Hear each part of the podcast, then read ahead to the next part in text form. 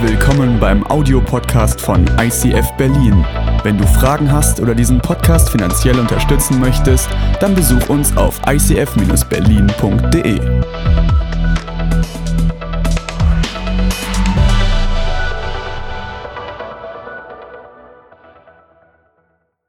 Hey, wir träumen von einer Kirche, in der Jesus Christus im Zentrum steht. Jesus als unser König, der nicht eine goldene Krone, sondern eine Dornkrone trug. Und wir sind mittendrin in unserer Themenreihe Glaube. Und wir haben, als wir die im letzten Jahr geplant haben, haben wir überlegt, wir müssen ein Thema dieser Themenreihe zum Thema Spiritualität machen. Weil dieses Thema ist so wichtig. Und eigentlich war der Grund einer, dass viele Dinge im letzten Jahr in dieser Kirche passiert sind, wo unser Gebetsteam, wo Menschen angefangen haben, Dinge zu tun, die wir uns sehr, sehr lange gewünscht haben. Aber dann sind so Worte gefallen wie Soaking, Sozo, Heaven Encounters und, und Leute hatten auf einmal Angst. Was passiert es denn? Was ist denn so so, wenn man betet und sich Gott als Vater und als Sohn und Heiliger Geist vorstellt und mit ihnen spricht und so verschiedene Rollen seines Lebens ausspricht? Was heißt das denn, im Heaven Encounter in der, in der Group hinzugehen und Zeit mit Gott zu verbringen? Was bedeutet es denn eigentlich, Soaking zu machen und sich zurückzulehnen und Gott einfach mal in der Stille zu erleben und, und quasi einzuatmen? Und einige Leute kamen und sagen, wir haben Angst, kannst du uns darüber mal aufklären?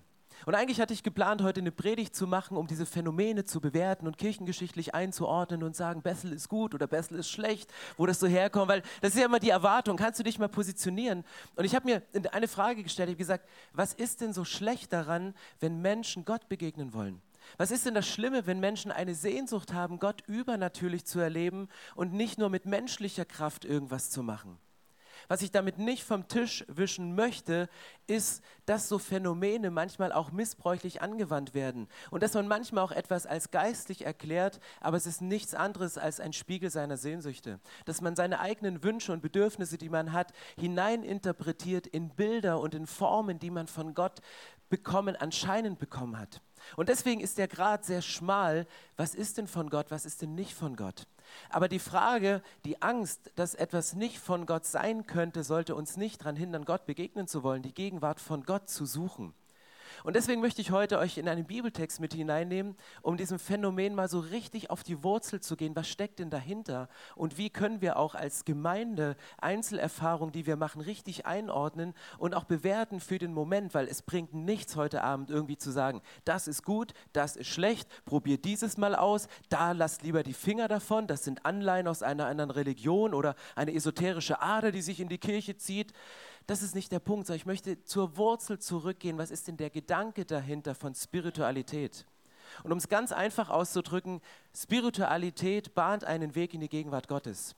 Spiritualität, geistliches Leben, etwas, wo du in dich, dich in dich zurückziehst, bahnt einen Weg in die Gegenwart Gottes.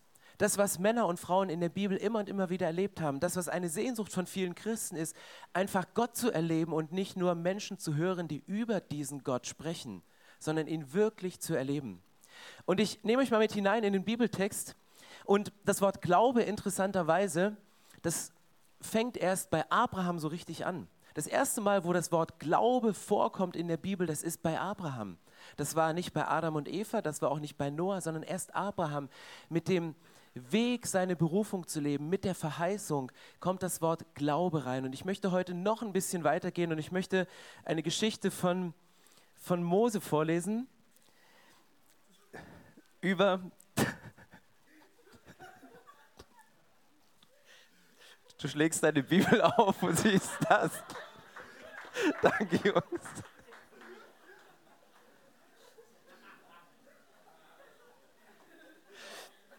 Ja, manchmal begegnen dir auch andere Dinge.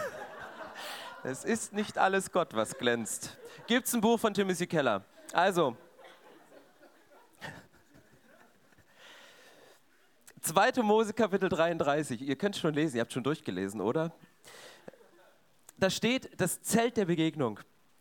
Wenn die Israeliten irgendwo ihr Lager aufschlugen, stellte Mose jedes Mal außerhalb des Lagers ein Zelt auf.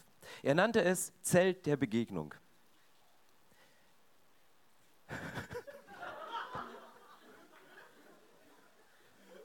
Jetzt wirklich jeder. Egal welche Hautfarbe. Jeder Israelit der den Herrn befragen wollte, musste dorthin gehen. Immer wenn Mose das Lager verließ und zum Zelt ging, traten alle Israeliten an die Eingänge ihrer Zelte und blieben dort stehen. Sie schauten Mose nach, bis er im Zelt der Begegnung verschwunden war. Kaum hatte Mose es betreten, kam die Wolkensäule herab und blieb am Eingang stehen, während Mose mit Gott sprach. Sobald die Israeliten die Wolkensäule am Zelteingang sahen, warfen sie sich vor ihren Zelten nieder. Der Herr sprach von Angesicht zu Angesicht zu Mose, so wie Freunde miteinander reden. Danach kehrte Mose wieder ins Lager zurück. Doch sein junger Diener Josua, der Sohn Nuns, verließ das Zelt der Begegnung nicht. Ich finde das einen Hammertext. Was passiert hier? Um was geht es hier? Hier geht es für mich um zwei verschiedene Dinge. Das eine Thema ist das Thema Rituale und das andere ist das Thema Präsenz. Was passierte hier? Wenn die Israeliten irgendwo ihr Lager aufschlugen, stellte Mose jedes Mal außerhalb des Lagers ein Zelt auf.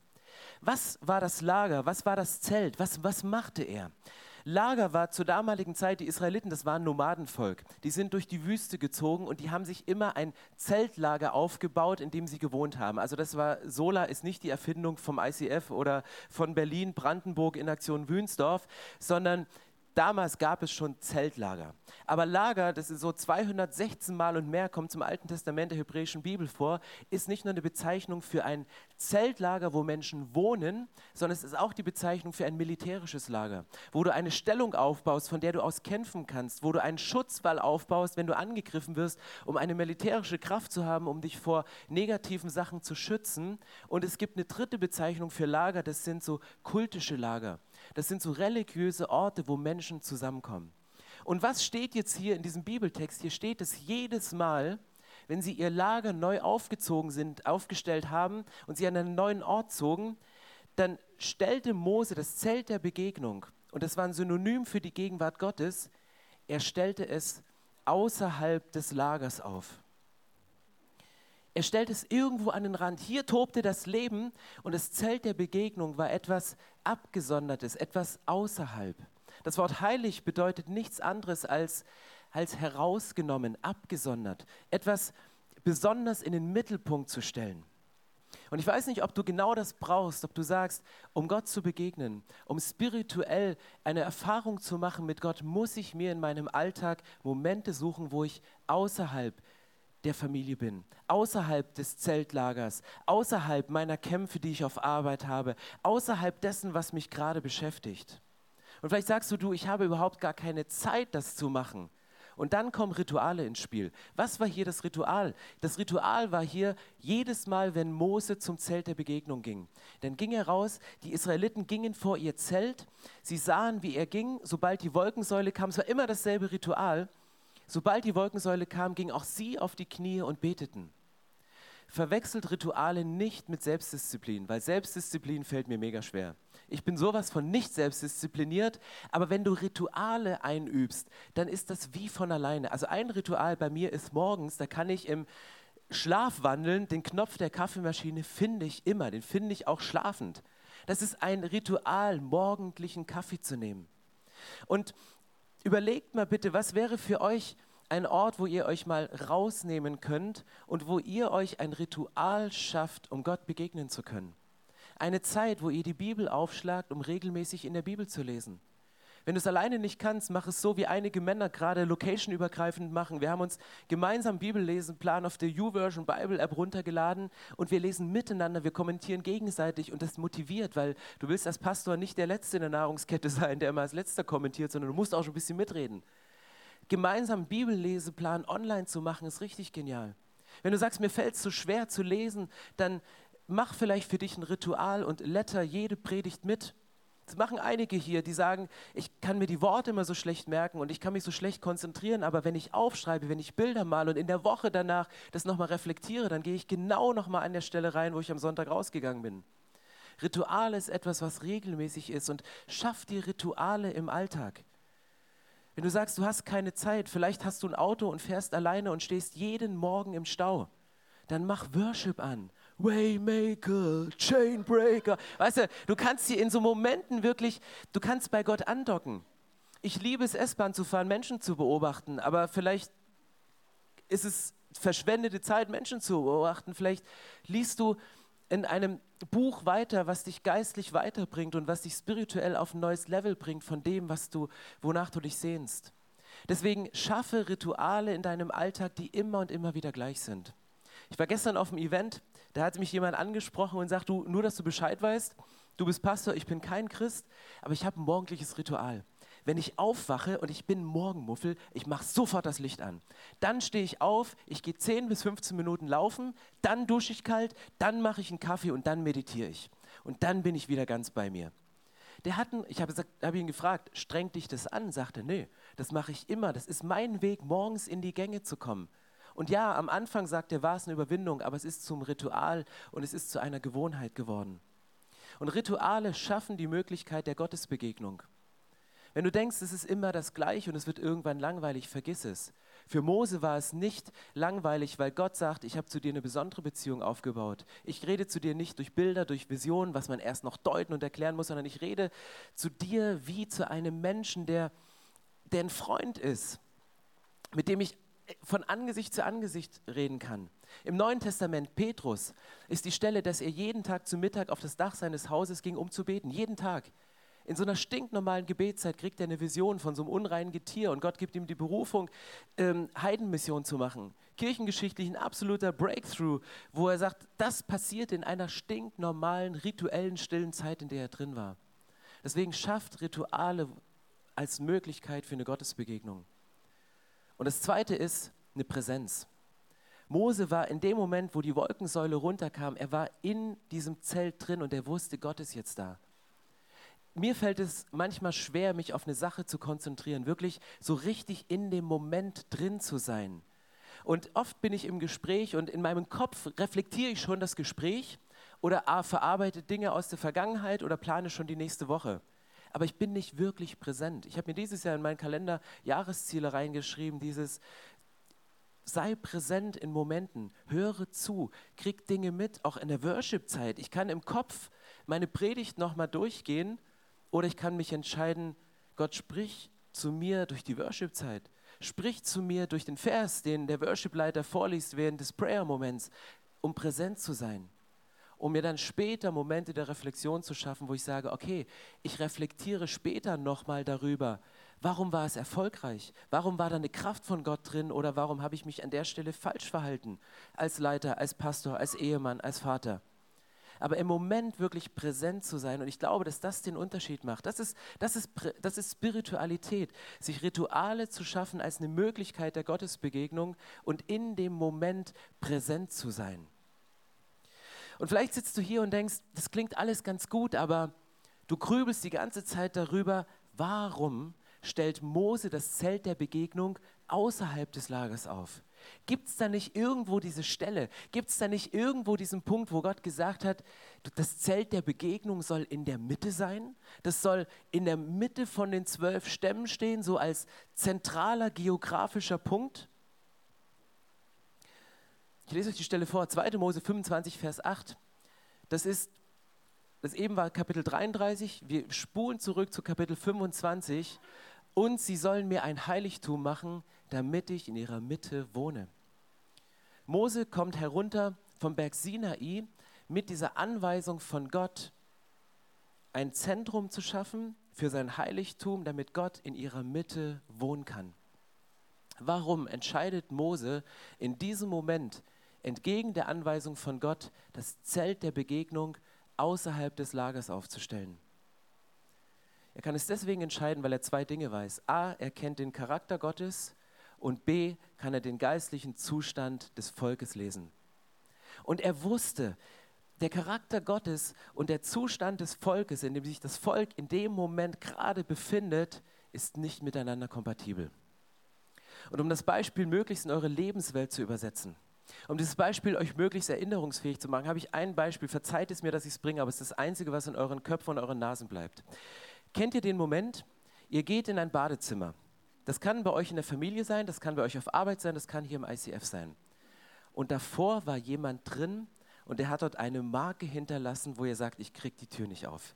Da helfen auch keine Streichhölzer, da hilft kein Duftbäumchen, da hilft auch kein Zitrusspray, sondern da hat sich etwas breit gemacht, wo du sagst, ich will da nicht rein.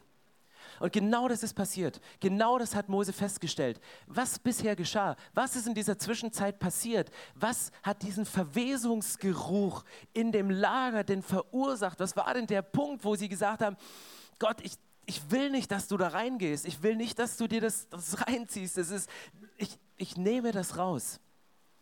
Was geschah bisher? Kapitel 25 kommt, 24 kommt Mose vom Berg Sinai runter mit der Anweisung, das Zelt der Begegnung zu bauen.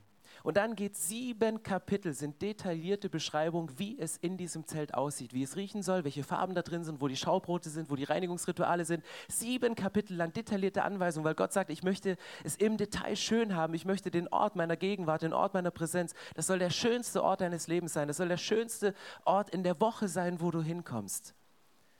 Und dann kommt, kurz bevor er die Entscheidung trifft, das Zelt der Begegnung außerhalb des Lagers zu stellen, sagt das Volk, ja, es ist schön, Mose, dass du immer so schöne Gottesbegegnungen hast, dass du so ein spiritueller Leiter bist, dass du so coole Erfahrungen machst, aber wir wollen einen Gott haben, der greifbar ist.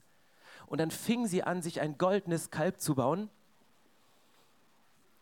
Und sie haben sich dieses goldene Kalb in die Mitte gestellt und haben gesagt, das ist unser goldenes Kalb. Wir wollen etwas, wo wir uns dran festhalten können, wo wir uns ausruhen können, wo wir, wo wir sagen, da sind wir mitten in unserem Leben.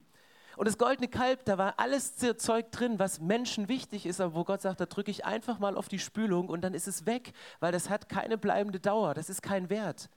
Aber das Volk hat sich damals gewünscht, einen greifbaren Gott zu haben, einen kurzfristigen, im Moment verfügbaren Gott, den sie anfassen können, den sie anbeten können, um den sie drumherum tanzen können, wo sie, wo sie spüren, da ist was. Und was macht Mose?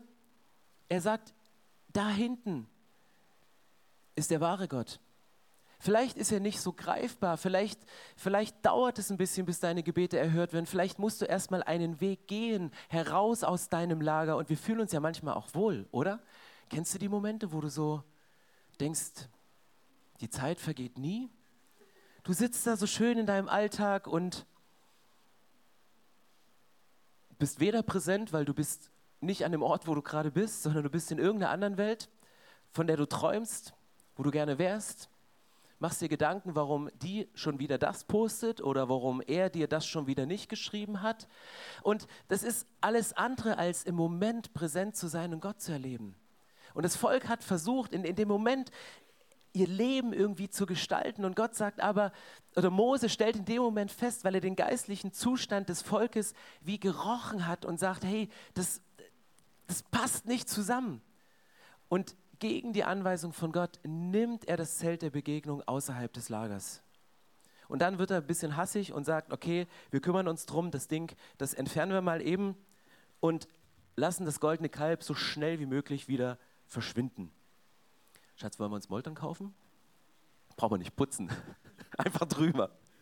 Ähm, das passiert hier in diesem Moment. Und, und das ist so das, das Offensichtliche, was passiert, wenn, wenn, wenn, wenn, wenn Leiter den Zustand eines Volkes, geistlichen Zustand eines Volkes lesen können und wenn sie gleichzeitig den Charakter Gottes kennen und merken, hier ist eine Lücke. Hier muss wieder ein Priester stellvertretend dazwischen gehen. Hier muss wieder ein Prophet von Gott etwas hören, was er dem Volk weitergibt, dass er eine Wahrheit ausspricht, die vielleicht unangenehm ist in diesem Moment, aber sagte, das ist nicht miteinander kompatibel, das versteht man nicht. Und wisst ihr, was hier an dieser Stelle noch passiert? Spiritualität entwickelte sich an dieser Stelle von einem Gemeinschaftserlebnis zu einer Einzelerfahrung. Was heißt das? Bis zu diesem Zeitpunkt war geistliches Leben, war Spiritualität, war ein Gemeinschaftserlebnis. Das Volk war als Volk unterwegs. Sie haben sich gegenseitig korrigiert, sie haben sich gegenseitig ermutigt. Sie hatten als Gemeinschaft im Zentrum das Erlebnis. Und in dem Moment, wo dieses goldene Kalb dazwischen kam, passiert auf einmal, dass sich Spiritualität zu einer Einzelerfahrung herauskristallisiert hat und Mose alleine rausging, die Leute alleine vor ihrem Zelt Gott angebetet haben, Josua im Zelt der Begegnung blieb, was sein ganzes Leben krass verändert hat. Das wäre nochmal eine ganz andere Predigt. Was passiert mit Menschen, die rund um die Uhr Zeit in der Gegenwart Gottes verbringen? Zu was sind sie in der Lage, wenn sie aus dieser Kraft, aus dieser Gegenwart raus schöpfen? Und an diesem Punkt passiert das, was ich das Korrektiv nenne. Ich glaube, wir leben im Moment in einer Zeit, wo viele Menschen nach spirituellen Einzelerfahrungen suchen wo sie suchen, mein Gott, und er spricht zu mir und er spricht durch mich. Und es ist richtig und es ist wichtig und es ist gut, dass du deinen persönlichen Zugang zu Gott hast, dass du lernst, auf seine Stimme zu hören, dass du lernst, seine Stimme von deiner Stimme und von der Stimme des Feindes zu unterscheiden. Ist mega, mega, mega wichtig. Aber wenn wir nur individuelle Einzelerfahrungen von Leuten haben, dann fehlt das Korrektiv in der Gemeinschaft. Dann kommt es zu Auswüchsen von Sachen, wo du sagst, ist jetzt aber ein bisschen strange. Aber wenn du in einer Gemeinschaft drin bist und miteinander betest, die Bilder austauscht, über Dinge sprichst, dann rückt Gott wieder in den Mittelpunkt. Dann rückt Gott wieder in den Mittelpunkt. Und lass uns nochmal zurückgehen in den Vers 2. Mose 25. Was steht hier? Und sie sollen mir ein Heiligtum machen, damit ich in ihrer Mitte wohne. Was, was meint dieser Vers ganz genau? Was bedeutet, dass Gott sagt, ich will in eurer Mitte wohnen? Was hier nicht gemeint ist, ist eine geografische Mitte. Gott hat nicht gesagt, ihr müsst in jedem eurer Wohnungen, egal wie groß sie ist, ob ihr in einer WG lebt, genau im Zentrum dieser Wohnung muss ein Jenga-König als Symbol für die Gegenwart Gottes stehen. Das meint Gott überhaupt nicht. Was meint Gott hier in diesem Moment? Sagt er, sie sollen mir ein Heiligtum machen, damit ich in ihrer Mitte wohne. Sie sollen mir ein Heiligtum machen, weil ich wohne im Heiligtum. Weil die Frage ist immer, wo wohnt Gott? Wir sagen, Gott sitzt zur Rechten des Vaters und ja, da ist er, nachdem Jesus auferstanden ist, ähm, gekreuzigt, also gekreuzigt wurde, auferstanden ist, ist er zur Himmelfahrt wieder in den Himmel gegangen und sitzt zur Rechten des Vaters und dort ist Jesus. Und gleichzeitig behaupten wir Christen, dass dieser Jesus, dass Gott in uns lebt durch seinen Heiligen Geist. Ja, wo ist er denn jetzt? Und dieser Vers gibt uns ein ganz, ganz tiefes Geheimnis. Wo wohnt Gott? Mal hier, mal da, in Männern, in Frauen, in Kirchen, in modernen Kirchen, in Hausgemeinden, in Großkirchen. Wo wohnt Gott denn?